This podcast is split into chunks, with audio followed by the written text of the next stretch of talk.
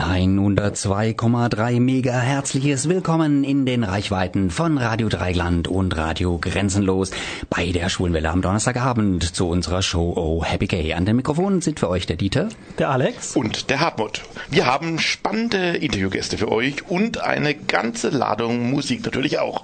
Dieter, du hast auch schon was vorbereitet? Ja, Hartmut, habe ich. Da ich das große Vergnügen hatte, mit Dion und Rory plaudern zu dürfen, musste ich mein altes Schulenglisch hervorkramen, denn Dion und Rory saßen zu dem Zeitpunkt unseres Interviews in Oxford. Und das ist ja in Großbritannien, in England. Und die zwei Jungs sprechen halt nur ein Wort Deutsch. Und welches denn? Das sollen sie dir mal lieber selber erzählen okay. nachher, Alex. Ja, Dieter, die beiden kommen ja aber irgendwie bekannt vor. Woher ja, das sind zwei Sänger der rein männlichen A Cappella-Gruppe Out of the Blue, Hartmut. Ah. Daher. Ja, wir haben ja schon ein paar Lieder von ihnen gespielt hier bei uns und ihre Videos sind auf YouTube sehr beliebt. Genau, darüber sprechen wir nachher auch mit den Jungs und noch über vieles mehr. Es wird ein sehr lustiges Interview. Ich habe es für euch natürlich gleich auf Deutsch übersetzt und nachvertont, also alles ganz entspannt für euch. Und ein paar der Videos haben wir auch hier auf unserer Webseite zu dieser Sendung verlinkt. Doch zuvor haben wir noch spannende Gäste bei uns hier im Studio. Hartmut? Genau, Alex, nämlich Tim Lukas, den Pressesprecher des Theater Freiburgs und die Dramaturgin Tatjana Bayer. Wir plaudern gleich nach der Musik über das Stück, die Oper Angels in America das letzte, die letzten Sonntag uns hier in Samstag. Freiburg Premiere hatte. Samstag, Samstag, Samstag oh Samstag. Gott, schon falsch. Samstag Premiere hatte. Ihr wollt uns im Studio kontaktieren? Einfach auf unsere Website www.schwulewelle.de gehen, den Chat anklicken, einen Nickname eingeben und schon geht's los. Oder ruft uns an unter 0761 31028. Oder mailt uns unter studio.schwulewelle.de oder aber über Facebook, dort Schwulewelle in zwei Wörtern und schon geht's los. Oder eine Nachricht über unseren Gay Romeo Club, der da heißt Schwule Welle, diesmal in einem Wort geschrieben. Oh,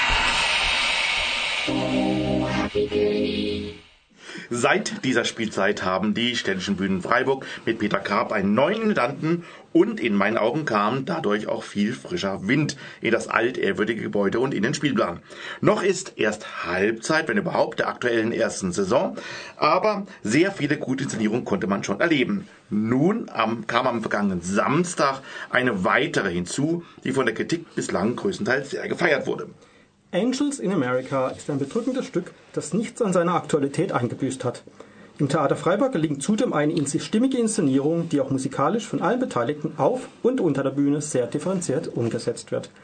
Wir freuen uns nun, die Dramaturgin Tatjana Bayer und den Pressesprecher des Theater Freiburgs Tim Lukas live im Studio begrüßen zu dürfen. Herzlich willkommen bei der Schwulen Welle in Freiburg, Tatjana und Tim. Hallo. Hallo. Hallo.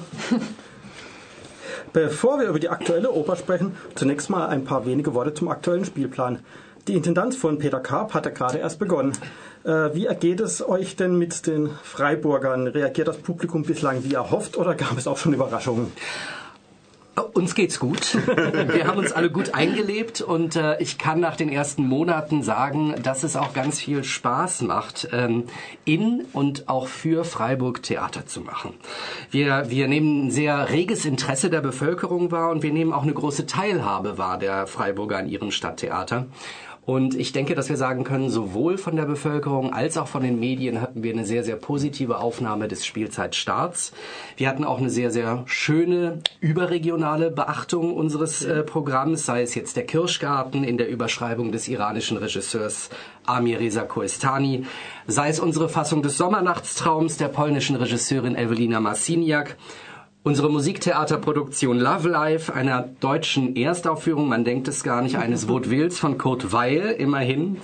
Oder auch ähm, sehr schön, was sehr schön auch ankommt im Dreiländereck, die, die engagierten Gastspiele und Koproduktionen unserer Tanzsparte, die auf, auf sehr, sehr großes Interesse stoßen hier. Also wir sind gerne hier und wir freuen uns auf die Zeit hier. Mir kommt es ja so vor, als wenn die städtischen Bühnen, anders als vielleicht eine Intendanz zuvor, die einzelnen Genres mehr pflegen und ausspielen. Zum Beispiel, das eben schon erwähnt, das Musical Love Life, das in einer deutschsprachigen Erstaufführung zu sehen war. Da war ich sehr erfreut darüber, dass es auch wirklich als Musical oder als ähm, auf jeden Fall in, der, in einem Genre gespielt wurde, wie es auch äh, gedacht im mhm. Endeffekt ist, was man vorher manchmal nicht so erlebt hat. Manchmal scheuen sich ja dann manche äh, Theaterleute auch ein bisschen das noch in der Form zu machen. Und ist das auch das Ziel der aktuellen Intendanz, die unterschiedlichen Genres auf der Bühne mehr zur Geltung zu bringen? Naja, es hängt natürlich immer ein bisschen von der einzelnen Bearbeitung und der einzelnen Zielsetzung mhm. ab. Ich würde grundsätzlich sagen, dass das Ziel unseres Hauses es ist, unterschiedliche Sichtweisen auf die Welt zu erzählen. Wir sind ja nun ein, nun ein Mehrspartentheater mit einer mhm. sehr, sehr großen Ausstrahlung ähm, und ähm, wir wollen in einer weltoffenen Stadt wie Freiburg einfach vielfältige künstlerische Ausdrucksformen zeigen und da gehören natürlich unterschiedliche, unterschiedliche Genres auch dazu. Das allerdings können dann zum Beispiel auch äh, durchaus spartenübergreifende mhm. Produktionen sein. Also wenn wir zum Beispiel an unsere musikalische Produktion Lulu, eine Mörderballade von den Tiger Lilies denken, da singen zum Beispiel unsere Schauspieler oder wenn wir an die Oper Hoffmanns Erzählungen äh, denken, da spielen Schauspieler von uns mit. Im Goldenen Topf ist eine Opernsängerin dabei und in mhm. Love Life musste unser Chor sogar auch tanzen lernen. Das ist ja gerade. Ja, ich gebe das gerne weiter. Das, wir finden das auch. Ja. ja. Hat auch Spaß ähm, gemacht. Genau, die ganze Produktion macht Spaß, macht Spaß. Aber es ist ja gerade ähm, die Chance eines Mehrspartentheaters, dass eben nicht nur jede Sparte für sich arbeitet, mhm. sondern äh, dass man einfach auch mal ein bisschen über den Tellerrand hinausschaut und schaut, wo können sich die einzelnen Sparten gegenseitig befruchten und was kann tatsächlich dabei rauskommen. Sowas ist ja dann immer neu und spannend. Und ähm, über den Tellerrand hinauszuschauen, das ist natürlich auch eine Zielsetzung für uns, indem wir sehr, sehr viele internationale Regiehandschriften und Künstler auch und Künstlerinnen ans Haus holen, die dann natürlich künstlerische Vielfalt auch garantieren. Mhm. Nun kam eine Oper auf die Bühne, die 2004 in Paris uraufgeführt wurde, also noch sehr neu ist. Diese basiert auf einem Theaterstück aus dem Jahre 1991, das ja mehr oder minder erstmalig die damals ja überaus aktuellen Themen Homosexualität und AIDS auf die Bühne brachte. 2003 gab es dann auch fürs Fernsehen noch ein, eine Serie mit Meryl Streep, Al Pacino und Emma Thompson unter anderem. Mike Nichols führte Regie. Nicht nur in queeren Kreisen ist das Stück, wie auch die TV-Serie, ja sehr gefeiert worden. Und das Stück selber erhielt ja 1993 sogar den Pulitzerpreis und den Tony Award. Für alle, die das Stück, den Film oder die Oper nicht kennen, um was geht's denn? Wollt ihr es kurz zusammenfassen? Ja, ich will es versuchen. Das ist gar nicht so einfach, weil es geht tatsächlich um sehr, sehr vieles. Ähm, aber vielleicht noch ganz kurz sozusagen zum formalen Aufbau. Ähm, das Stück dauert im Original fünfeinhalb bis sechs Stunden von Toni Kuschner. Also mhm. das ist ein wirkliches Opus Magnum und besteht eigentlich aus zwei Stücken, zwei Theaterstücke. Ähm, das heißt eben Angels in America und dann im Untertitel Gay Fantasia on National Themes. Mhm. Also da hört man schon, es geht sozusagen nicht nur um Homosexualität und AIDS, sondern es geht tatsächlich um nationale Themen ähm, sehr tiefe menschliche Themen. Und dann gibt es eben diese zwei Theaterstücke. Das erste heißt The Millennium Approaches, mhm. also wo man schon merkt, das ist eben Anfang der 90er Jahre im Hinblick auf die, auf die Jahrtausendwende geschrieben. Ähm, und dann das zweite Stück heißt Perestroika. Und das deutet sozusagen einen anderen Aspekt an, der eigentlich ähm, aus dem ja aus dem großen Kräfteverhältnis zwischen Ost und West, also eigentlich aus dem Kalten Krieg kommend, nochmal ähm, etwas beschreibt. Ähm, und es geht im Wesentlichen erstmal um eine Gesellschaft oder um Menschen, die zutiefst verunsichert sind, die mhm. Angst haben ähm, persönlich gesprochen Angst vor dem eigenen Ende, Angst vor dem Tod, Angst vor der Veränderung. Also es gibt Figuren in dem Stück, die sich verändern müssen und sie fragen sich, wie kann ich mich eigentlich in Anmut verändern? Also eigentlich eine sehr tiefe und sehr menschliche und auch sehr ewige Frage, glaube ich. Ähm, es gibt ein Zitat, was Toni Kuschner vor sein Werk gestellt hat, was die Sache vielleicht ganz schön auf den Punkt bringt. Erstmal, äh, das ist von Stanley Kunitz, einem amerikanischen ähm, Lyriker. Und das Zitat heißt, in mörderischen Zeiten bricht das Herz und bricht und lebt, indem es bricht. Und ähm, das, das fasst die Sache eigentlich schon ganz schön zusammen, weil das sind mörderische Zeiten, in denen diese Figuren aus Angels in America leben, sowohl ganz persönlich, privat, wie auch gesamtgesellschaftlich und politisch. Und ähm, es geht eigentlich um die Botschaft, dass egal was passiert, egal wie furchtbar oder wie, wie schmerzhaft oder wie leidvoll die eigene Existenz in dem Moment eigentlich ist, dass es sich lohnt, weiterzuleben mhm. und für das Leben zu kämpfen und ähm, ja, am Leben zu bleiben.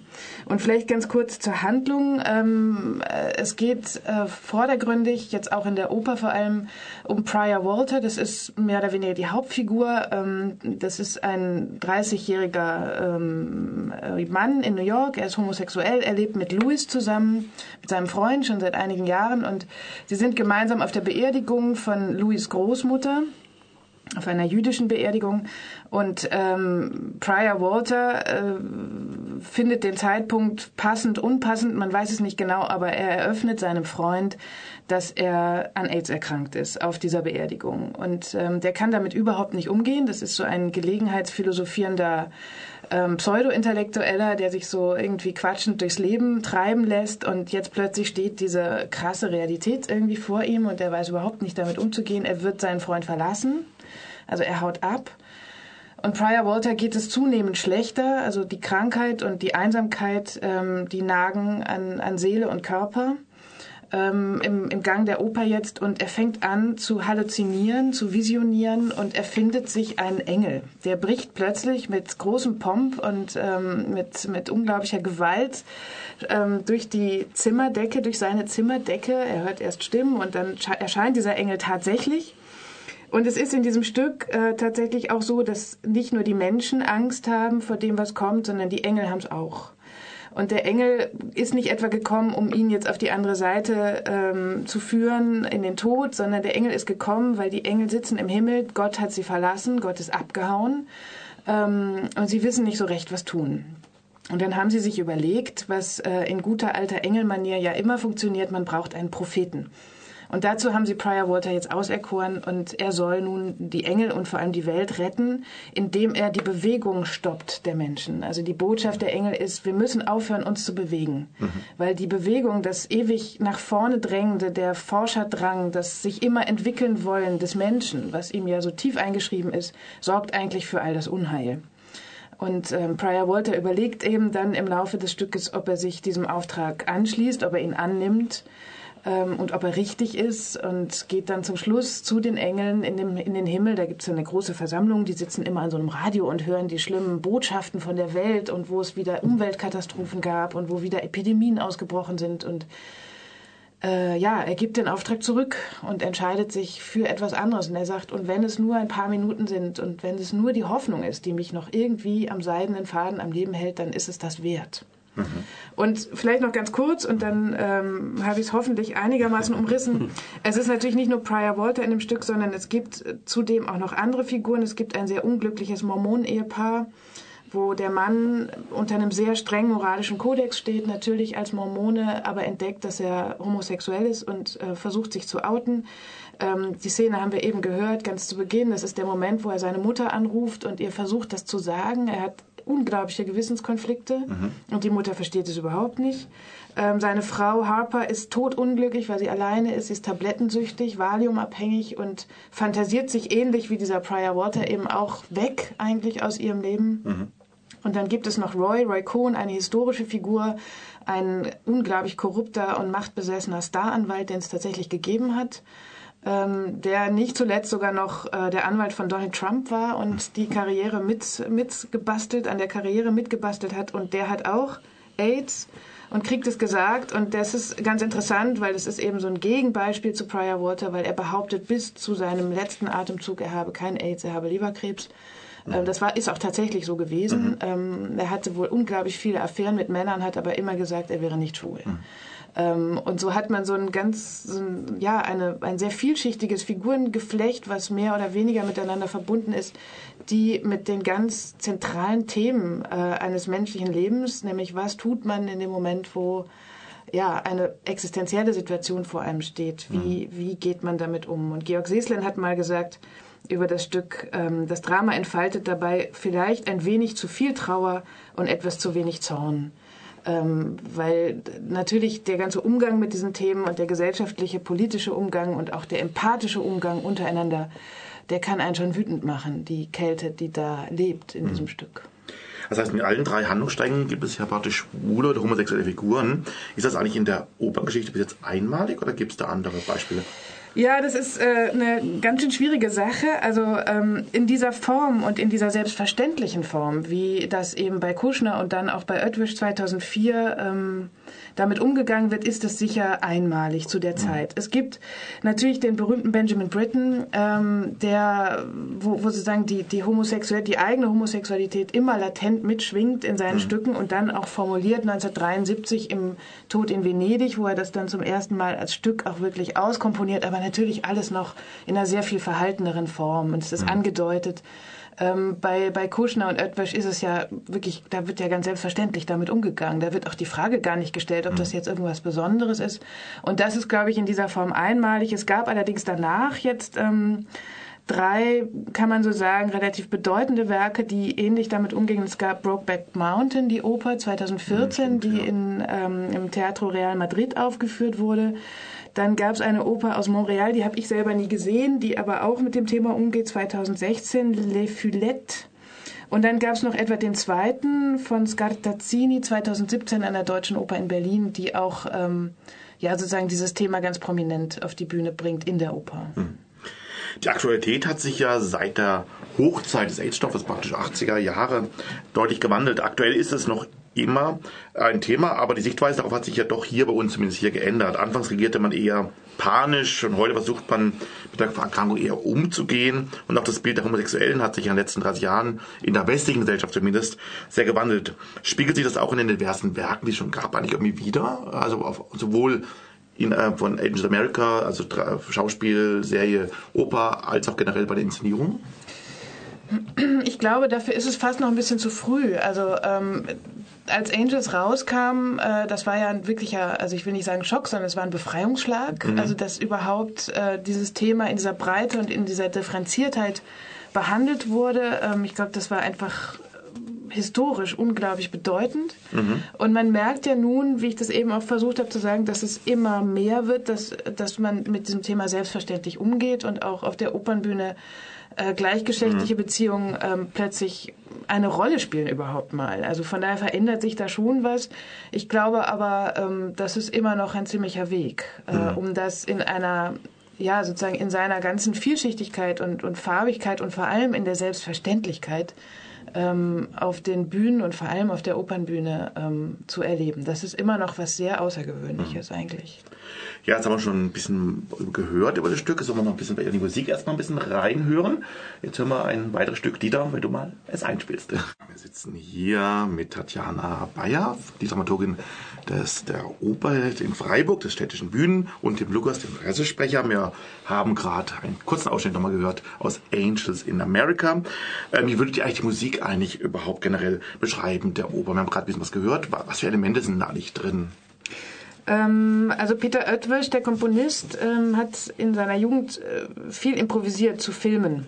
Mhm. Weil das konnte er einfach besonders gut. Und ähm, aus dieser Zeit hat sich ein breites Repertoire an, an atmosphärischem Können entwickelt. Und äh, er ist ein super Opernkomponist, eben weil er diese Gabe hat, Atmosphäre zu erzeugen. Und das macht mhm. er eigentlich in dem Stück auch. Er schafft es wirklich, obwohl die Szenen oft sehr kurz sind und so filmschnittartig aufeinander folgen, die Atmosphäre zu wechseln und mit ganz ja, ich will nicht sagen einfachen, aber mit sehr klaren und eindeutigen Mitteln zu bauen. Das heißt, man hat einen, einen großen Farbenreichtum an unterschiedlichen musikalischen Atmosphären. Ähm, die Oper grad wandert zwischen Hörspiel und großer Oper, Musical, Show. Ähm, also es sind ganz viele Elemente reingeflossen. Oetwisch selber hat sich auch in der Vorbereitung zu Angels äh, am Broadway rumgetrieben und hat viele Shows angeschaut und man merkt es auch ein bisschen am Instrumentarium äh, im Orchester, das sehr ungewöhnlich ist für eine klassische Oper.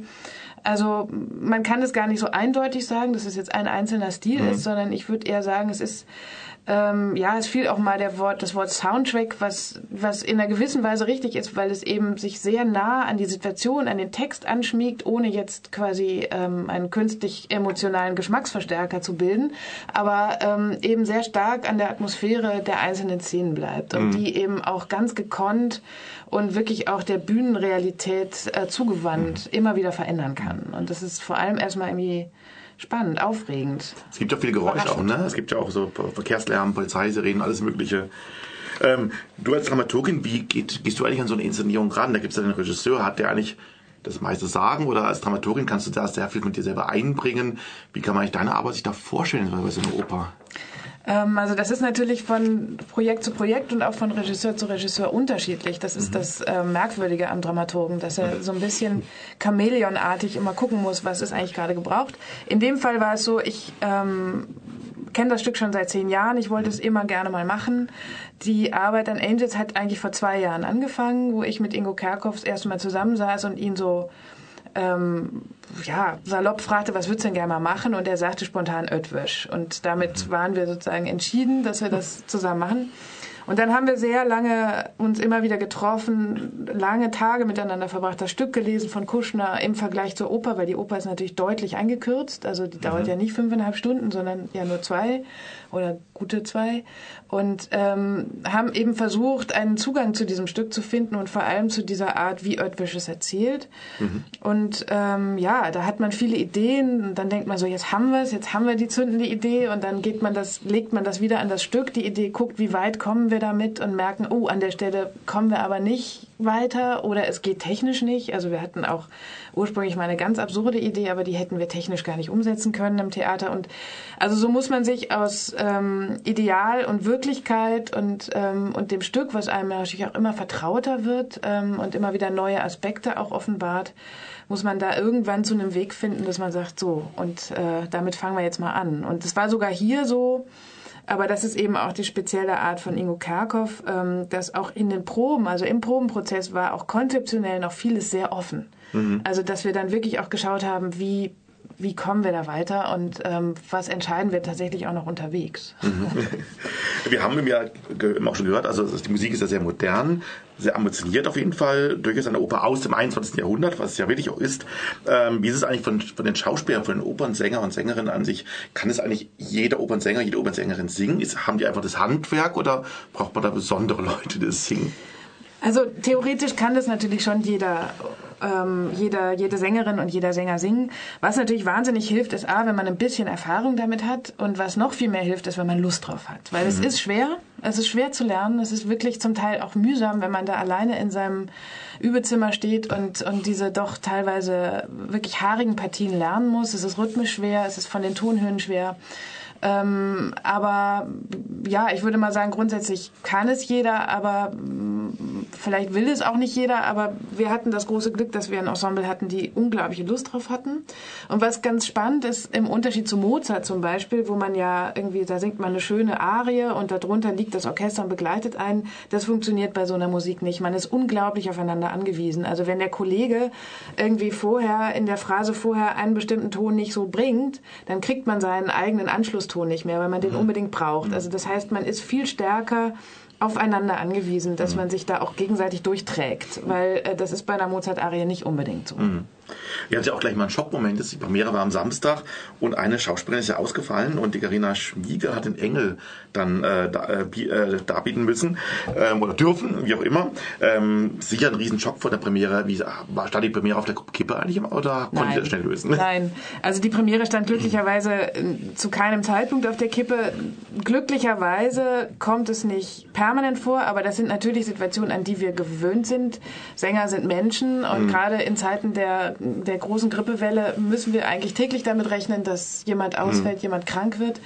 Ähm, und ja, ein Riesenlob, ein Riesendank an Karina Schmieger, die sich da also wirklich mit unglaublichem Mut mhm. und großer Werf reingeworfen hat, weil das eben auch ja keine Partie ist, die man mal so im Repertoire hat. Ähm, sie hat das fantastisch gemacht, aber am Sonntag werden wir dann Susanna Schnell hören, okay. wieder genesen ist. Sehr Glück. schön. Wie kam überhaupt die Premiere am vergangenen Samstag an? Spaltet so ein modernes Stück, eine solche Oper, die auch musikalisch ja sehr modern ist, noch immer und wird auch über das Inhaltliche sehr diskutiert oder ist man da ein bisschen angekommen, vom Inhaltlichen zum Beispiel auch? Wie, was habt ihr für Eindrücke bekommen? Also mein Eindruck war, dass die Inszenierung sehr gut angekommen ist, ähm, mhm. sowohl beim Publikum ähm, in der Premiere als auch später im Medienecho. Ähm, klar ist die Musik von Ötwösch eine Herausforderung und das Thema sicherlich auch. Ähm, aber wenn ich einfach mal von mir persönlich ausgehe, ich will im Theater und in der Kunst auch herausgefordert mhm. werden. Ähm, eigentlich ist das das, was mich unterhält. Ähm, und sowas unterhält mich persönlich auch mehr als einfache eindimensionale mhm. Werke, die man dann vielleicht einmal wahrgenommen hat und dann auch sehr schnell wieder vergisst ich denke, Werke wie, wie Earthworks, Angels in America lohnen sich, weil man dort immer wieder auch Neues entdecken kann. Mhm. Ja, das habe ich auch ähm, gehört. Also ich glaube, es spaltet schon. Also es gibt Menschen, die einfach sagen, nee, das, das damit kann ich nichts anfangen. Mhm. Ähm, aber es gibt eben auch Menschen, und das habe ich selten erlebt bei einer Opernproduktion, teilweise Kollegen, teilweise aber auch aus dem Publikum, die wirklich zu mir kamen unglaublich berührt und ergriffen, weil es eben auch Geschichten sind, wo, von denen sie sagen, das habe ich genauso erlebt. Das mhm. ist ähm, zum ersten Mal, dass ich sowas überhaupt auf einer Opernbühne in dieser Form sehe ähm, und die das einfach persönlich ganz, ganz extrem trifft. Und mhm. das sind natürlich wirklich sehr tolle und schöne Momente, weil mhm. das erlebt man ja nicht so häufig, vor allem wenn man bei einer Traviata ist das ja viel schwieriger, so einen Moment mhm. überhaupt herzustellen, aber mit so einem Stück geht das. Und mhm. ich, deswegen denke ich, es wird spalten. Ähm, aber der Applaus war ziemlich kräftig und ähm, ich glaube auch wohlwollend und zufrieden und glücklich. Auf jeden Fall. Und der Komponist Peter Oetwers war ja auch selber bei der Premiere da. War der eigentlich generell eingebunden die ganze Zeit oder kam der erst zur Premiere und wie hat er reagiert? Also wir haben ihn jetzt in die Proben, in den Probenprozess, da war er nicht sehr eingebunden, weil er auch sehr beschäftigt ist. Ähm, wir haben immer wieder Kontakt mit ihm gehabt. Mhm. Ich habe ihm oft geschrieben über, über den Gang der Proben. Wir hatten auch an bestimmten Stellen Fragen. Mhm. Und da war er immer ansprechbar und hat ähm, sehr wohlwollend und helfend auch reagiert. Mhm. Äh, dann kam er zur Premiere. Er hat tatsächlich erst die Premiere gesehen, keine Probe vorher. Und ähm, das war natürlich für uns alle schon ein, ja, ein aufregender Moment. Das war schon bedeutsam, als er dann endlich da war. Und er hatte auch für die Sänger noch ganz lieb Toi Toi Toi Karten geschrieben, die sie jetzt alle mit nach Hause nehmen konnten. Schön. Und das war, das war schon wirklich sehr außergewöhnlich. Ähm, wie es jetzt weiter mit Angels in America? Wann wird es wieder gegeben und ist ein Ende in Sicht oder könnte es auch weiterlaufen bei Erfolg so? Also die nächste Aufführung ist jetzt am Sonntag, diesen Sonntag um 15 Uhr. Um 14.15 Uhr wird Tatjana Bayer auch eine Einführung geben im Winterer Foyer. Grundsätzlich kommt die neue Intendanz ja aus einem reinen Schauspielbetrieb in, Oper, in, in Oberhausen und da haben wir natürlich irgendwie immer so lange gespielt, solange ein Stück auch tatsächlich Publikum gefunden hat. Das ist ein bisschen komplexer natürlich im Musiktheater, da müssen mhm. wir irgendwie Chor und Orchester und Sänger und alles miteinander verschränken. Wir spielen jetzt bis zum Juni, glaube ich, insgesamt noch sechs Mal. Genau, wir spielen bis zum 3. Juni noch sechs Vorstellungen. Also die nächste nach kommendem Sonntag ist dann nächste Woche Mittwoch mhm. und äh, so in relativ äh, regelmäßigen Abständen kommen dann noch sechs Vorstellungen ja. Und, also man noch ähm, eine Gelegenheit. Ja, genau. Und ich meine, sollte genau. der Andrang uns überrennen, dann äh, werden wir über alles nachdenken. Ja, genau. genau. ja, ich hätte noch viele Fragen. Die Zeit läuft jetzt ein bisschen weg, aber wir haben noch eine Frage von Publikum, habe ich gehört. Eine ja, Fachfrage, glaube ich. Äh, also wir hatten eine Frage von einem Anrufer, also offensichtlich einer, der auch ähm, das Stück gesehen hat. Und zwar, welche Bedeutung hatte der gesichtslose Eskimo? Ja, könnte ähm, damit überhaupt gemeint sein? Ja. ja. das Schöne am Theater ist, dass ja ähm, manchmal auch Dinge rätselhaft bleiben, aber vielleicht ein, ein kurzer Hinweis. Es ist in der Inszenierung so, dass Wasser eine ganz zentrale Rolle spielt. Ähm, es beginnt im Regen, dann fängt es an zu schneien und im zweiten Teil äh, spielt alles auf einer Eislandschaft. Es ging uns darum, ein Bild dafür zu finden, wie eben sagen, dass das Lebendige, also das Wasser als Zeichen für das Leben äh, zunehmend gefriert und vereist. Ähm, die menschlichen Beziehungen vereisen. Und in diesem Eis ist auch ein Eskimo natürlich mhm. unterwegs. Außerdem gibt es ein, eine Stelle im Stück, wo die Harper, ähm, diese unglaublich traurige Mormonenfrau, will in die Antarktis und debattiert mit ihrer Mutter darüber, ob es dort Eskimos gibt oder nicht. Und deswegen haben wir uns gedacht, wir, wir fügen eine Figur ein, die man nicht erklärt, sondern die einfach wie, wie all die anderen Figuren eigentlich dort ist ähm, und ein Leben lebt, offensichtlich mit stoischer Ruhe und ähm, Eleganz. Ähm, ja, und das ist unser Eskimo, der hat uns die ganze Zeit begleitet. Sehr schön. Also vielen Dank an Jan für diese Frage. Ja, genau. Ja, wir hören gleich im Anschluss noch einmal ein Stück aus der Oper, Angels in America, da hören wir hinein. Zuvor aber darf ich mich ganz herzlich für euch, für den Besuch hier bei uns im Studio bedanken. Ich finde, die Oper macht neugierig und wir dürfen sehr gespannt sein, wie das Freiburger Publikum es weiter aufnimmt. Zunächst mal allerdings herzlichen Dank an Tatjana Bayer und Tim Lukas für das Gespräch. Danke an euch. Dankeschön. Vielen Dankeschön. Dank. Danke. Sehr gerne. Und wir hören nur noch einmal ins Inszenierung hinein von Angels in America. Wir sind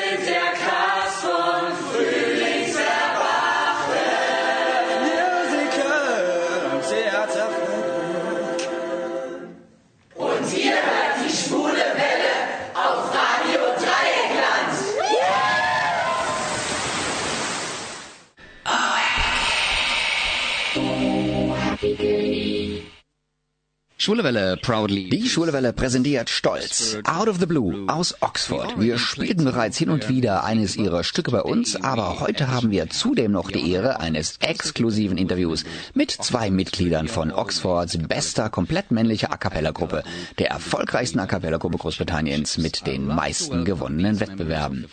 Ich freue mich, Mitglieder der berühmten Out of the Blue am Telefon zu haben, Dion Fang und Rory Naylor. Guten Abend euch beiden. Hallo, hallo. Danke finde, dass ihr ein wenig eurer kostbaren Zeit mit uns verbringt. Gehen wir zu den Wurzeln eurer Gruppe. Wann wurde sie gegründet? Die Gruppe wurde im Jahr 2000 von Derek gegründet. Wir sind immer noch in Kontakt und werden ihn nächsten Monat in Kalifornien treffen. Seit wann seid ihr denn dabei und wie kam es dazu, Dion? Wir halten Vorsingen ab zum Beginn eines jeden akademischen Jahres, um neue Mitglieder zu finden. Das ist uns sehr wichtig, denn wir betrachten die Gruppe als eine Art Familie, weil wir auch so viel Zeit zusammen verbringen. Ja, seit wann bist du bei der Gruppe, Dion? Ich kam im Oktober 2014 dazu. Ich letztes Jahr im September. Du bist also eine Art Frischling, Rory? Ich bin definitiv ein Frischling. Aber in den Videos sieht das gar nicht so aus, also bist du ein professioneller Frischling. Newbie. Danke. Wie viele Mitglieder habt ihr momentan? Wir haben zwölf Mitglieder im Moment. Du hast uns erzählt, dass schon eine ganze Menge Jungs in eurer Gruppe waren. Gibt es eine Zahl oder kannst du die Anzahl der ehemaligen schätzen? Das müssen so über 100 sein. Die sind alle auf unserer Internetseite genannt. Ich habe versucht, sie gestern zu zählen. Das waren 100 oder mehr. Alle Mitglieder von Out of the Blue stammen von zwei Unis und davon mehreren Colleges natürlich. Warum gerade die zwei? Wir wurden damals als Gruppe der Uni Oxford gegründet, aber wir heißen Leute von überall her bei unserem Vorsingen willkommen. Oxford Brooks University ist halt die andere Uni in Oxford. Deswegen haben wir oft ein oder zwei Studenten von dort. Vielfalt ist nicht nur ein Wort bei Out of the Blue. Ihr habt ein paar Sachen gemeinsam mit allen anderen Gruppenmitgliedern. Ihr seid alle Männer, junge Männer, Studenten, die es lieben zu singen und aufzutreten. Aber die Vielfalt geht schon mit den Studienrichtungen los. Was studierst du, Dion? Ich studiere Jura und mache einen Abschluss in Zivilrecht. Und ich bin ein Medizinstudent. Okay. Offensichtlich sind also nicht ausschließlich Musik- und Kunststudenten unter euch. Was denn noch? Wir haben alles. Biochemiker, Historiker, Mathematiker, Linguisten und im Moment haben wir nur einen Musikstudenten und das ist unser Präsident Sean. okay, okay, nur einer. Und ihr anderen gebt euer Bestes und das auch noch zusätzlich zu eurem Studium. Das muss doch ziemlich viel Zeit kosten. Ja, das frisst echt viel Zeit, aber es ist es wert. Es macht Spaß und das ist alles wert, ich weiß. Die Uni Freiburg hat um die 25.000 Studierende, ein paar Theatergruppen, sogar eine Musicalgruppe, aber keine einzige rein männliche A cappella-Gruppe. Das ist schade. Was können wir tun? Ich denke, es ist eine Schande. A cappella ist so eine tolle Möglichkeit, sich mit Auftritten und Musik zu beschäftigen und es macht so viel Spaß. Es braucht fast nichts, um eine Gruppe zu gründen. Also wenn jemand Lust darauf hat, einfach anfangen und schauen, wohin es führt. Einfach ein paar Leute suchen und miteinander singen. Unglücklicherweise kann ich nicht singen, aber vielleicht gibt's ja jemanden, der eine Art Geburtshelfer für Gesangskarrieren werden Ja, genau. Welche Stimmlagen habt ihr denn bei Out of the Blue? Wir haben Tenöre, Baritone und Bässe. Dion und ich sind dabei die Extreme. Ich singe auch Sopran und Dion sehr, sehr tief. basically the range of a female soprano, and Dion is about as low as you can get. Das ist ja echt lustig. Bitte gib uns mal eine Kostprobe. Lasst uns mal eure besonderen Stimmen hören. Sing. Ich singe mal meinen höchsten Ton. Bist du bereit? Okay, you ready? Oh.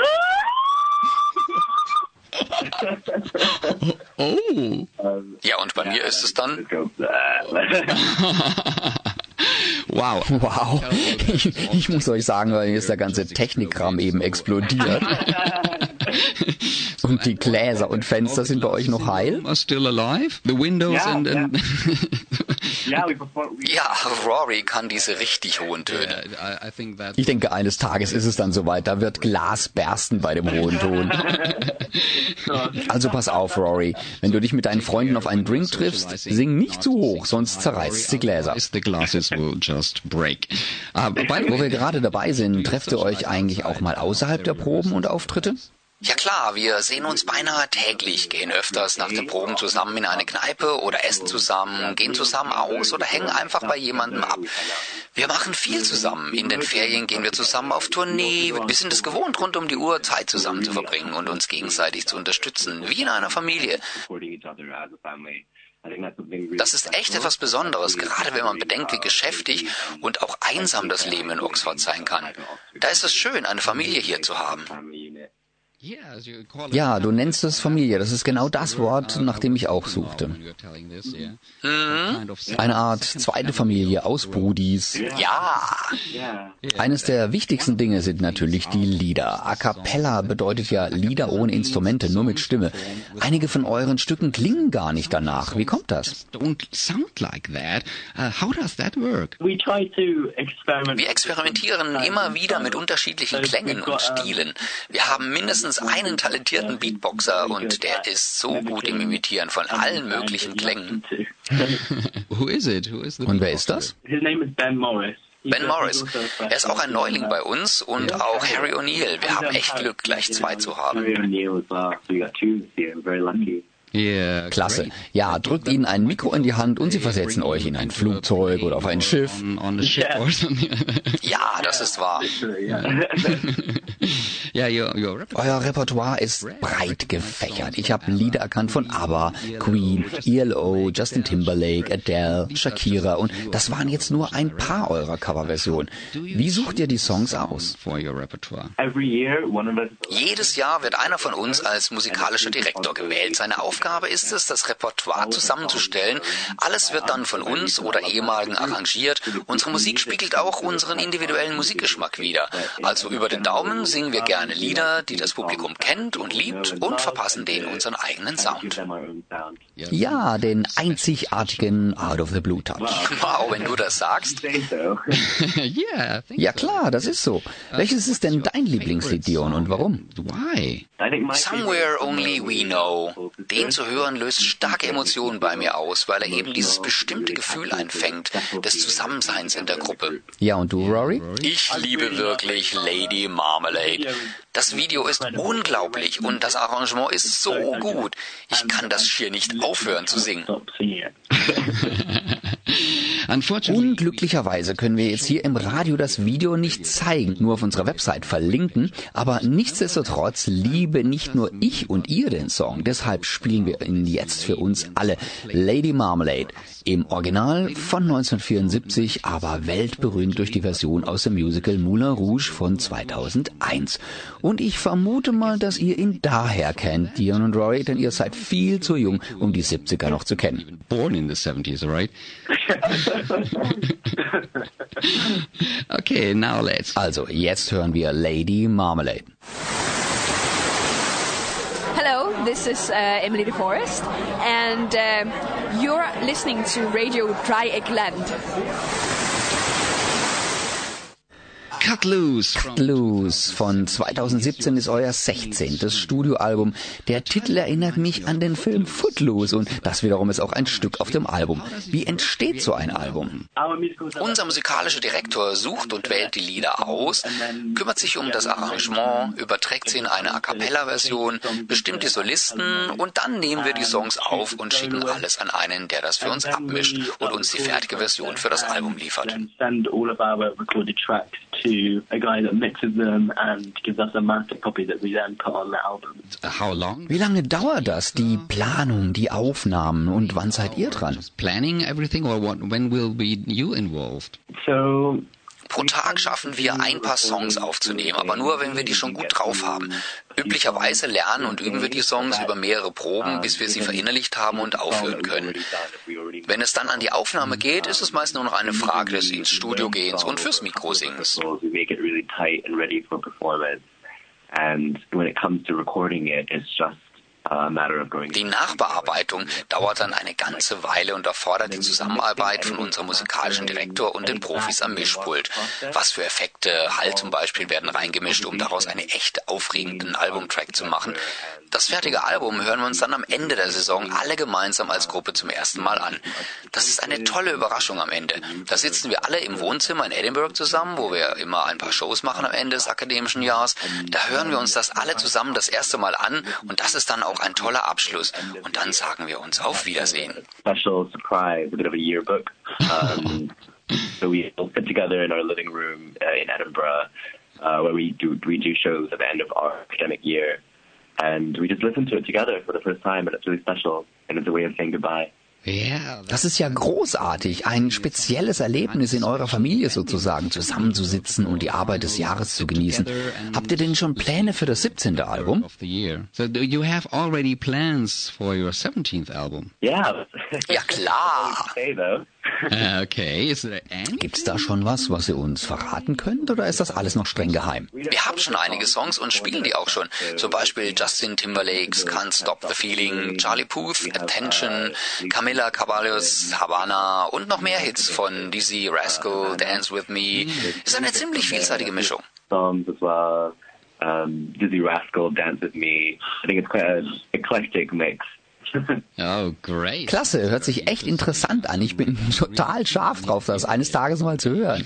Ich auch. Kann ich mir vorstellen. Aber nicht nur die Lieder und die CDs sind interessant, sondern auch die Videos. Only the songs and the CDs are interesting, uh, but the videos are too. Ich muss euch beichten, dass ich mich 2014 in Out of the Blue verliebt habe, als ich das Video zu Hipster und sah. Das ging viral und hat nun über sieben Millionen Klicks auf YouTube. Aber es gibt noch mehrere Videos von Out of the Blue mit Hunderttausenden oder gar Millionen Klicks und ich weiß auch warum. Weil sie umwerfend sind. Neben der musikalischen Qualität macht es so viel Spaß, euch zuzusehen, wie ihr Spaß habt. Bitte plaudert mal ein bisschen aus dem Nähkästchen. So much fun to watch you guys having fun to perform. Please tell us some stories from behind the scenes. Wir setzen uns am Anfang zusammen und besprechen, welchen Song wir nehmen, was am besten zu dem Zeitpunkt des Jahres passt. Dann diskutieren wir das mit unserem Präsidenten und dem musikalischen Direktor. Dann gehen wir mit dem Regisseur und dem Produzenten die Handlung des Videos durch und dann am Schluss steht natürlich das Film. producers to talk through the story of the music video, and then all that's left to do is film it and perhaps. Vielleicht müssen wir noch einige Tanzschritte lernen, was offensichtlich eine ganze Weile dauert, weil nicht alle von uns die besten Tänzer sind. Und dann nehmen wir was hinter den Kulissen auf, machen noch ein paar Bilder für das Album und die Promo. Und das ist dann Rorys und meine Aufgabe als PR-Manager. Um, that's uh, us as in the publicity managers, that's me and Rory this year. Really Es ist also alles ein echtes, großes Gruppenprojekt. Wie lange dauert das so, von der ersten Idee bis zum Drehschluss? Das dauert wahrscheinlich ein paar Wochen. Es kann aber auch deutlich länger dauern, wenn wir eine Choreografie lernen müssen. Manche Videos sind aufwendiger. Die Weihnachtsvideos neigen dazu, länger zu benötigen. complex. So particularly the Christmas video tends to be a longer process. Yeah, but the actual Ja, aber die eigentlichen Aufnahmen dauern dann nur ein bis zwei Tage. Es ist halt viel Zeit für Planung, Vorbereitung, Kostümdesign, Drehortsuche und Drehbuchschreiben und so nötig. and storyboarding and that sort of thing. And how Und wie seid ihr beiden persönlich involviert? personally? So at, at the beginning of the year, Am Anfang des Jahres bewarben wir uns als PR-Manager und in dieser Rolle sind wir grundsätzlich verantwortlich, die Videos zu organisieren und dass die Herstellung so glatt wie möglich läuft. we are basically in charge of organizing these videos and making sure that the creation of them runs as smoothly as possible. Yeah. Ja, ich habe den Job schon einmal gemacht in meinem ersten Jahr in der Gruppe, ist so eine Art Déjà-vu. Yeah. Also hast du schon eine Menge Erfahrung darin, Dion. Oh ja, genug. Yeah, looks Es sieht jedenfalls sehr professionell aus und es macht richtig Spaß zuzusehen. Apropos, welches ist denn dein Lieblingsvideo und warum, Dion? Dion, what's yours? Mine is Lady Meins ist Lady Marmalade. Das war in meinem ersten Jahr in der Gruppe und wir hatten die Gelegenheit, nach Paris zu fahren, zum Original Moulin Rouge. Das war sehr aufregend, so ein einmal im Leben Erlebnis. Wir waren auf dem Dach vom echten Moulin Rouge und haben da gesungen. Real Moulin Rouge performing. Great. Klasse. Und deins, Rory? Welches ist dein Lieblingsvideo? Um, I really love Ich liebe wirklich Into You. Mit Dion Solo in dem Moment beim Übergang zum Höhepunkt des Videos, da schleudert Dion seine Haare durchs Bild und zu der Zeit reichten seine Haare beinahe bis zum Popo.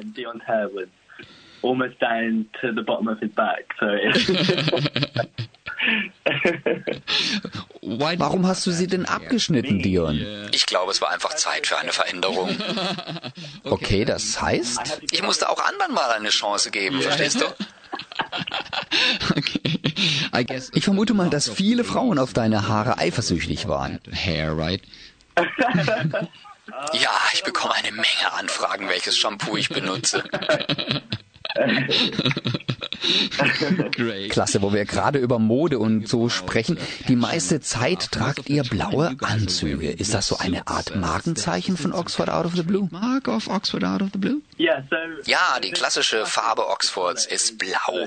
Wir haben die in den blauen Anzügen übernommen und ich meine sogar von Anfang an. Das hat uns seit jeher ausgezeichnet. Besonders beim Edinburgh Fringe Festival, da stechen wir mit unseren blauen Anzügen hervor. Und ist es immer dasselbe Blau oder gibt's da irgendwie so 50 Shades of Blue?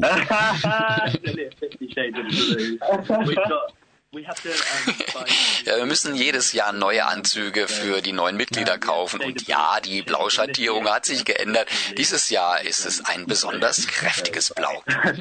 Okay. Alles, was ihr tut, ist nicht nur zu eurem persönlichen Vergnügen, sondern auch für wohltätige Zwecke.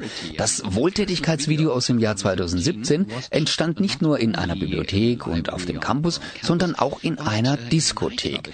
Ihr hattet da nicht nur eure gut sitzenden Uniformanzüge an, sondern schrille Kostüme im Disco-Look. Und was ist die Geschichte hinter der Verwandlung? What's the, what's the story behind that change? So our latest Christmas video. Unser neuestes Weihnachtsvideo war für den 70er-Klassiker Merry Xmas Everybody von Slade. Wir konnten einfach nicht widerstehen, ein bisschen Spaß zu haben und der Disco-Musik-Ära Tribut zu zollen. Mit Spiegelkugel, leuchtender Tanzfläche in einem Disco-Club, der mindestens mal mein Lieblingsclub ist. Da haben wir den Manager kontaktiert und freundlicherweise hat er uns da einen Nachmittag drehen lassen. Dann war das also keine Kulisse, sondern echt. Set, not, not just a film set. No. Nein, das war das richtige Leben einer Freitagnacht. Friday night. Hey, Klasse. Ja, eure Videos versprühen so viel Spaß und Liebe, Umarmungen, Küsschen. Ich erinnere mich da an ein Weihnachtsvideo. Da hängst du, Dion, eine Christbaumkugel auf mit dem Bild von zwei Jungs. Wer war das eigentlich? Jack. Das sind Jack Remington und Joel Fischel. Die waren mit mir ein Jahr lang in der Gruppe von 2014 bis 15. Sie haben dann ein Duo gegründet und machen professionell Musik. Sie waren bei X Factor in Großbritannien dieses Jahr und haben es richtig gut gemacht. Ich bin so stolz auf sie. Factor in the UK this year, and they did really, really well. I'm so, so proud of them. Also das war der süße Gesichtsausdruck von dir. Du warst so stolz auf die beiden Jungs. We're so proud of these two guys. And Yeah. So I Ja, ich habe das leider ein paar Monate verpasst. Haben Sie sich zum ersten Mal in der Gruppe getroffen oder wie hat die Karriere begonnen? the group, or how did they start the career? yes. Ja, sie waren zwar auch auf demselben College, aber bei Out of the Blue fing alles an. Sie waren auch gemeinsam im Komitee, Jack als Präsident und Joel als Geschäftsführer. Und da haben sie beschlossen, dass sie zusammen die Musikerlaufbahn einschlagen.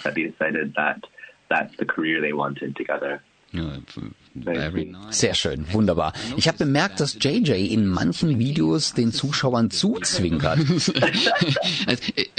yeah, it's it's hard not. Kann man ja schier nicht übersehen, denn das sieht so niedlich aus und es ist auch eine niedliche Tradition. Wie kam es dazu und warum macht er das? The first time, and why did he do that? It's become famous with our fans because JJ's meant to be winking, but he just he just. Das wurde berühmt, weil JJ eigentlich zwinkern sollte, aber er kann es einfach nicht richtig. Seit dem ersten Weihnachtsvideo, da war er noch ein Baby vor zwei Jahren, da ist er bekannt dafür, dass er nicht zwinkern kann. Er versucht es immer wieder und bemüht sich dermaßen, aber er schafft es einfach nicht. Trying to wink. He tries so hard, but he can't wink. But that's Aber das macht es doch ganz besonders und einige Fans mögen das doch, denke fans ich. really like it, I guess, right? Ja, sie lieben das, sie lieben ihn. Jetzt mal aus eurer Erfahrung heraus. Wer sind eure Fans? fans. What, what kind of fans do you have? We have all sorts. Da ist, denke ich, alles dabei. Wir haben ziemlich viele Teenager-Mädels, aber auch ältere Familien, besonders in Oxford. Die Leute hier vor Ort sind große Unterstützer und das ist toll.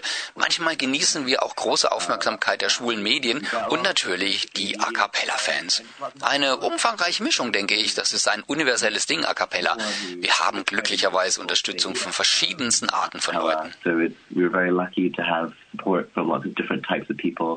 When Also wenn ihr auftretet, ich möchte das jetzt mal wissen, wie viele Heiratsanträge bekommt ihr denn in so einem durchschnittlichen Monat? Nicht genug. So eine Schande. Ich bin Single, ich bin so Single. Bitte, wenn da draußen irgendjemand ist, bitte schreibt mir. Ich sage das auch als in der Edinburgh Show und da bekam ich schon ein paar Angebote. Some offers. Sadly, none of them has come through. So. Also, wenn jetzt jemand zuhört, ich bin Single. Just give the wink. Also bitte einfach zuzwinkern, wenn ihr interessiert seid. An alle Zuhörer, versucht ihm zuzuzwinkern. Gebt euer Bestes. Try, try the best, try the hardest, try it. But, uh, uh, or, or bring some plushies. Oder bringt Plüschtiere mit. yeah. Ja, nehmen wir auch. Big good. Nah, I'm joking. Yeah, un unfortunately. Unglücklicherweise ist die Tradition, Plüschtiere auf die Bühne zu werfen, etwas in Vergessenheit geraten, weil die Leute jetzt alle ihre Handys in der Hand halten und nichts mehr werfen können ohne Verwechslungsgefahr. Phones in, in their hands and they can't, can't throw. Otherwise they mix it up. Wir bekommen sogar Kuchen und Süßigkeiten und manchmal auch Glückwunschkarten vor den Vorstellungen von den Fans. Das ist echt süß und wir freuen uns sehr darüber. It's very, very sweet for some of the fans at, at our shows. They, they, it's really nice to feel the appreciation in that way as well. Excellent. Klasse. In einigen eurer Videos tragt ihr keine Schuhe. Warum? Why don't you? We normally don't. Normalerweise tragen wir keine Schuhe auf der Bühne, weil wir nicht so viel Lärm machen wollen, wenn wir tanzen. Und ein paar von uns sind richtig schwergewichtig. Und teilweise auch, weil es einfach mehr Spaß macht. Es ist inzwischen so eine Art Tradition, wie unsere blauen Anzüge. Eben blaue Anzüge und Socken. Just like our blue suits. It's blue suits and socks. Mm. Mm, okay. Ja, wo wir gerade bei den Bühnenauftritten sind, welche Art von Auftritten habt ihr denn? Wir machen alles, von Flashmobs bis abendfüllenden Konzerten. Wir lieben, was wir tun und das Beste an den Auftritten ist, das Publikum mit unserer Energie in der Show mit einzubeziehen. Include everyone in that energy during the show. Um, Wir stecken eine Menge Arbeit in die musikalischen und visuellen Elemente der Show, was aber das Publikum nicht sehen soll. Wir wissen, dass wir einen guten Job gemacht haben, wenn die Leute grinsend aus der Show kommen und sagen, wir hatten eine großartige Zeit. Das ist uns sehr wichtig. Ihr habt uns schon ein wenig über die Choreografien erzählt. Scheint mir jetzt eins der schwierigsten Dinge zu sein, wenn man auftreten will. Ich spreche da jetzt natürlich nur aus eigener Erfahrung. I, I just speak from my own experience, of course. uh, how Wie klappt das? We usually have one of our members, and this year we are especially lucky because one of Normalerweise haben wir dafür einen von uns. Und dieses Jahr sind wir ganz besonders glücklich dran, denn wir haben ein Mitglied, Tom, der eine hochklassige Tanzausbildung hat und uns da unterrichten kann. so we're lucky this year, and um, or he's unlucky. Ja, oder er hat Pech. Denn der Rest von uns ist meist nicht so besonders tanzbegabt. Wir testen das nicht bei den Bewerbern. Das ist jedes Mal eine Art bunte Mischung. every time. Yeah, okay, but Ja, aber das macht es besonders. Es dreht sich alles um Energie. Ja, darum geht es. Gut. Was macht dir am meisten Spaß, Dion? Bühnenauftritte, eine CD aufnehmen oder ein Video? recording a CD or to tape a video. I think there's Ich denke, ein Auftritt hat was Besonderes. Das ist das erstaunliche Gefühl von Verbundenheit mit dem Publikum, während man eine Aufführung abliefert. Das kann nichts übertreffen. can Yeah, Und du, Rory? Ich stehe total auf die Herstellung eines Videos und die Veröffentlichung. Es ist zwar richtig stressig und anstrengend und eine Menge Arbeit, aber wenn man den Upload-Knopf bei YouTube klickt und dann die ersten Reaktionen reinkommen, das ist so eine Art Zeitkapsel mit all unseren gemeinsamen Erinnerungen. Das wird für mich später mal richtig wichtig, wenn ich älter bin und die Jungs schon für Jahre nicht mehr gesehen habe. Me well when I'm older and I haven't seen these guys for years. Yeah, yeah, sure, yeah, yeah. Sicherlich. Eine Erfahrung auf der Bühne ist live und jetzt, aber das Video ist für die Ewigkeit. Video is forever. Yeah. Ja, das ist wahr. And yeah, but Ich weiß, ihr habt eine Tournee in den USA geplant und darüber sprechen wir gleich nach der Pause. Und um euch dafür in Stimmung zu bringen, hören wir jetzt eure Coverversion von American Boy. let's listen to your cover of American Boy. Now we're Zurück hier bei uns, jetzt wieder out of the blue am Telefon. Lasst uns über die bevorstehende US-Tour quatschen. coming US tour. We're going Wir fliegen nach Kalifornien. Da freuen wir uns schon sehr drauf. Wir verbringen Zeit mit einigen Freunden, treffen da andere A Cappella-Gruppen und Fans dort in der Gegend. Das ist immer ein großer Spaß. Und vielleicht haben wir auch ein wenig Zeit für den Strand. Na, hoffentlich habt ihr viel Zeit dafür und könnt auch am Strand auftreten. Vor ein paar Jahren waren wir schon mal am Strand von Venice. Das war aufregend, denn wir können ja einfach nicht aufhören zu singen, egal wo wir gehen und stehen. Da haben wir auch ein kleines Video gedreht. Das war schon ein wenig spannend.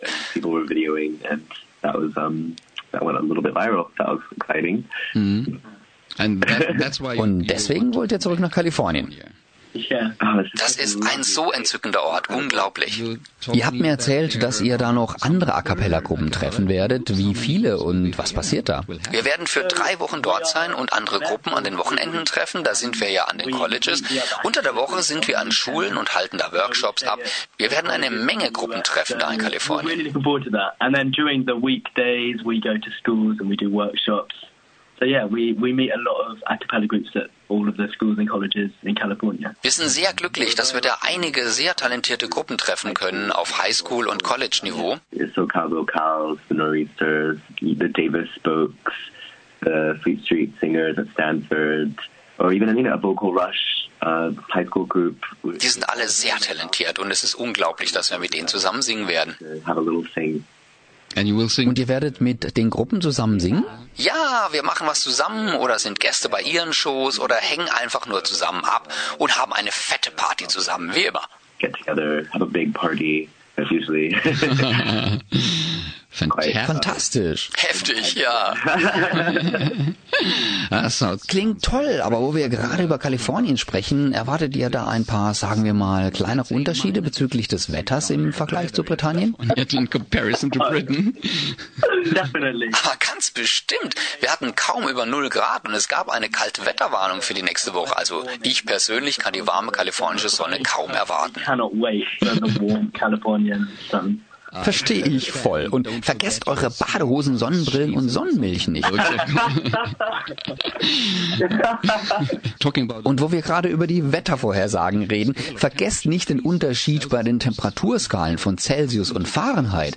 Weil ich ja an die Celsius-Skala gewöhnt bin, war ich ein wenig beunruhigt über die angeblich so niedrigen Temperaturen von 100 Grad im Tal des Todes, als ich dort war. Don't, don't, don't. Seid nicht schockiert, wenn der Wetterbericht von 100 Grad spricht. Um, the weather forecast is about 100 degrees.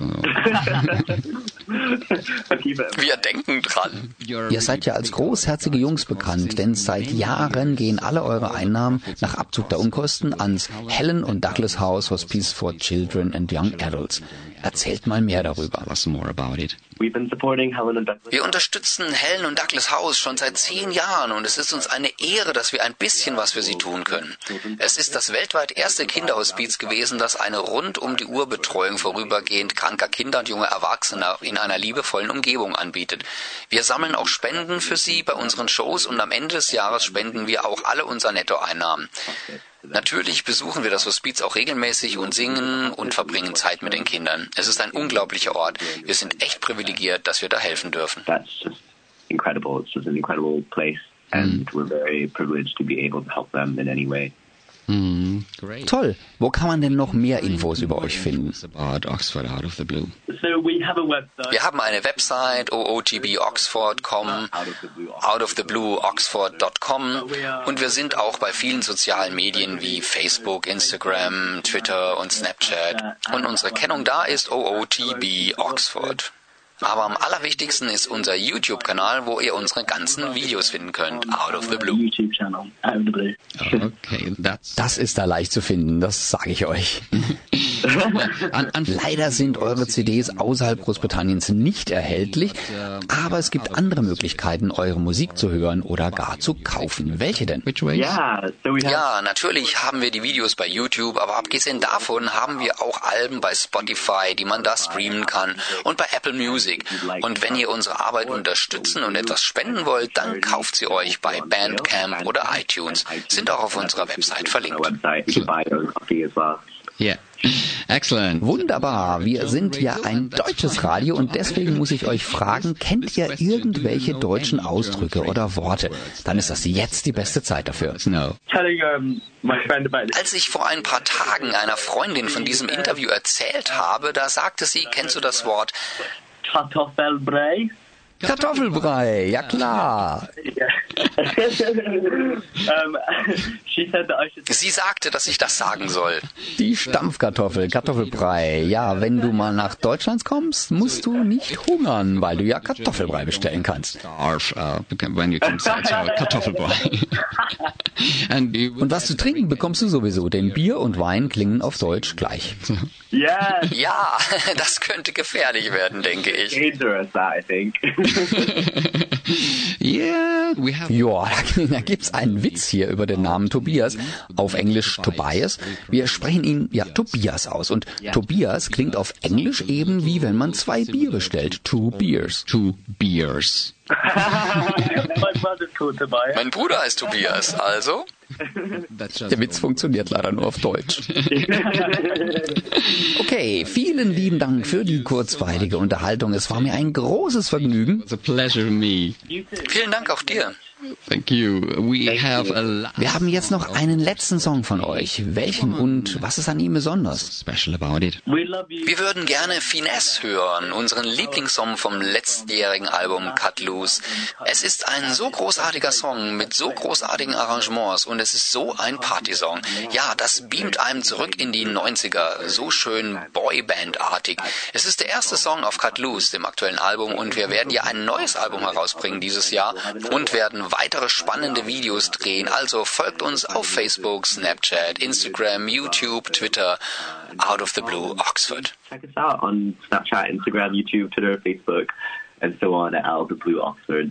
Excellent. Ausgezeichnet. Vielen Dank. Mr. Dion Fantastic und Mr. Glory Rory Naylor von Britanniens bekanntester komplett männlicher Cappella-Gruppe. Out of the Blue. Exklusiv auf RDL. Hi guys, we are Dion and Rory from Out of the Blue, Oxford's all-male a cappella group. And you're listening to Schule Welle on Radio Dreieckland. Das war's für heute, liebe Leute. Wir bedanken uns bei unseren Gästen im Studio vom Theater Freiburg, beim Pressesprecher Tim Lukas und der Dramaturgin Tatjana Bayer für die erhellenden Einblicke in Angels in Amerika. Und bei Rory und Dion für das überaus fröhliche und informative Telefongespräch über ihre A Cappella-Gruppe Out of the Blue. Die ganze Sendung inklusive der tollen Musik gibt's für eine Woche in der Mediathek bei RDL auf www.rdl.de. Und die Originalfassung des Interviews mit Dion und Rory von Out of the Blue könnt ihr außerdem auch auf unserer Website www.schwulewelle.de im Podcast nachhören. Nächste Woche dann geht's so rund bei unseren Kollegen von Radio Rainbow Stars. Wir verabschieden uns bei euch jetzt für heute. Bis dahin. immer schön schwul bleiben. Ja, immer schön schwul bleiben. Ja, tschüss.